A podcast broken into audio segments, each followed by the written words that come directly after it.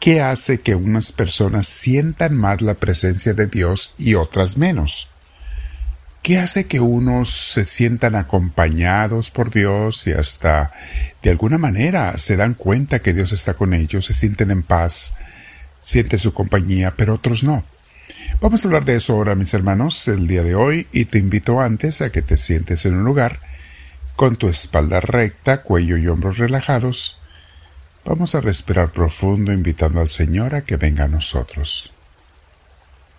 Dile bendito sea, Señor Dios nuestro, gracias por tu amor y tu bondad. Gracias porque me permites estar en tu presencia. Te pido, Dios mío, que cualquier cosa que yo haga, medite, piense, reflexione y escuche, seas inspirada por ti, Señor. Bendito seas, Señor Dios nuestro. Bendito y alabado seas hoy y siempre. Jamás. Amén. Con mis hermanos te damos gloria diciéndote, gloria al Padre, gloria al Hijo, gloria al Espíritu Santo, como era en un principio, sea ahora y siempre, por los siglos de los siglos. Amén. Bien, mis hermanos, el tema de hoy se llama Abriéndole la puerta a Dios. ¿Sabías tú que hay una puerta, por usar imágenes, hay una puerta entre Dios y nosotros? una puerta que Dios mismo puso para respetar nuestra libertad, nuestro libre albedrío. Dios nunca entra a fuerzas en la vida de nadie, ni en su corazón, ni en su familia, ni en nada, porque Dios siempre espera ser invitado a que se le pida venir para Él entrar. Una manera de abrirle la puerta a Dios es con el agradecimiento. Es una de tantas, hay otras más, pero hoy quiero hablar de esa.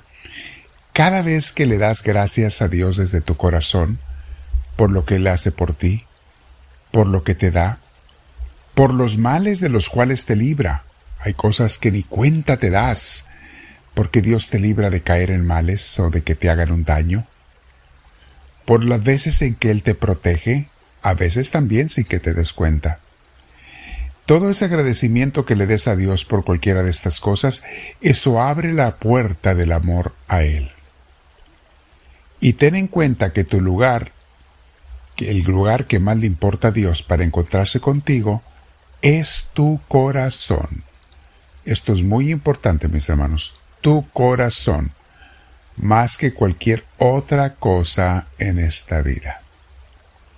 Bien, hay quienes le invitan a venir a su casa, me refiero a su casa material, a venir a su trabajo, a venir a sus necesidades, le piden ayuda a Dios, pero el lugar que de verdad le interesa a Dios para visitarte es tu corazón, tu interior.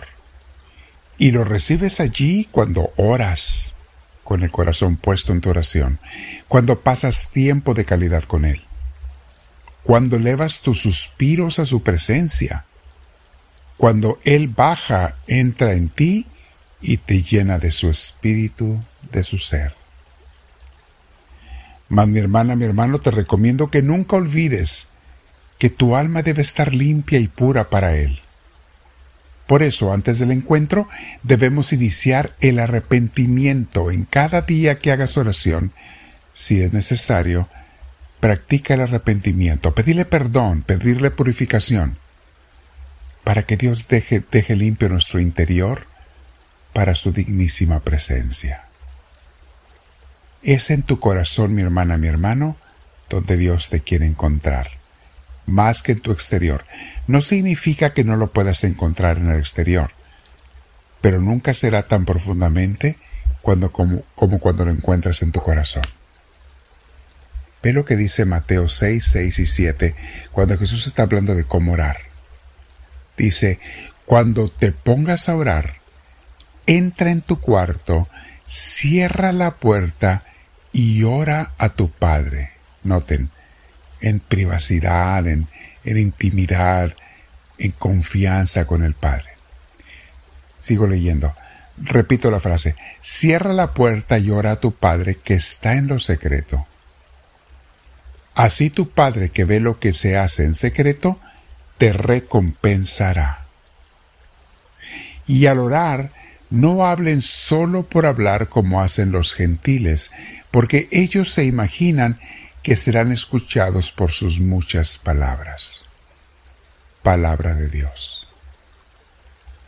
Hay que leer el contexto, mis hermanos, para entender bien esta cita bíblica. Lee los versículos anteriores y los posteriores y entenderás mejor.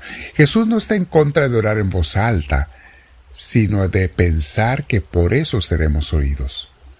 No está en contra de que usemos palabras o rezos para orar, sino el de pensar que simplemente por mencionarlas seremos escuchados o estamos agradando a Dios. No, hay que ver qué hay en nuestro corazón, mis hermanos. Jesús no está en contra de orar en público, de orar con la comunidad. Al contrario, quiere que lo hagamos. Pero está en contra de los que oran en público para que los vean, para que los admiren, para que los aplaudan. ¿Notan la diferencia? Jesús no está en contra de que usemos palabras, sino de que no usemos el corazón en la oración. Eso es lo que a Jesús le preocupa. Mi hermana, mi hermano, hoy estamos hablando sobre abrirle las puertas del corazón a Dios y una de las maneras es siendo agradecidos con Él. No es la única. De hecho, otras incluso más fuertes son como la humildad y la oración. Ponerte en humildad a orar con el Señor estarle llamando, invitando desde la humildad.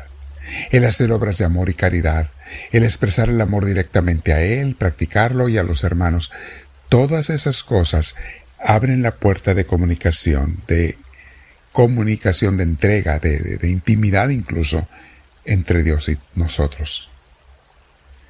Hoy te invito a que medites, mi hermana, mi hermano, cómo anda mi comunión con Dios, qué tanta comunicación bonita y directa tengo con Él. ¿Le escucho en mi corazón? ¿O más bien me preocupo por solamente decir rezos, pensando que por decirlos ya agradé a Dios? Piénsalo, no dejes de hacer los rezos si los haces, qué bueno, pero pon tu corazón en ellos. Quédate un rato platicando con el Señor. Suscríbete si no lo has hecho en las redes sociales, si lo estás escuchando allí en redes sociales, en podcast, eh, al seguimiento, por la mano hacia arriba para que nos den a conocer con gente nueva. Y sobre todo, mi hermana, mi hermano, apoya la obra de los misioneros. Reparte esta enseñanza con mucha gente más. a la obra de Jesús, que es lo que nos encargó. Dile al Señor en tu corazón, háblame, Señor, que tu siervo te escucha.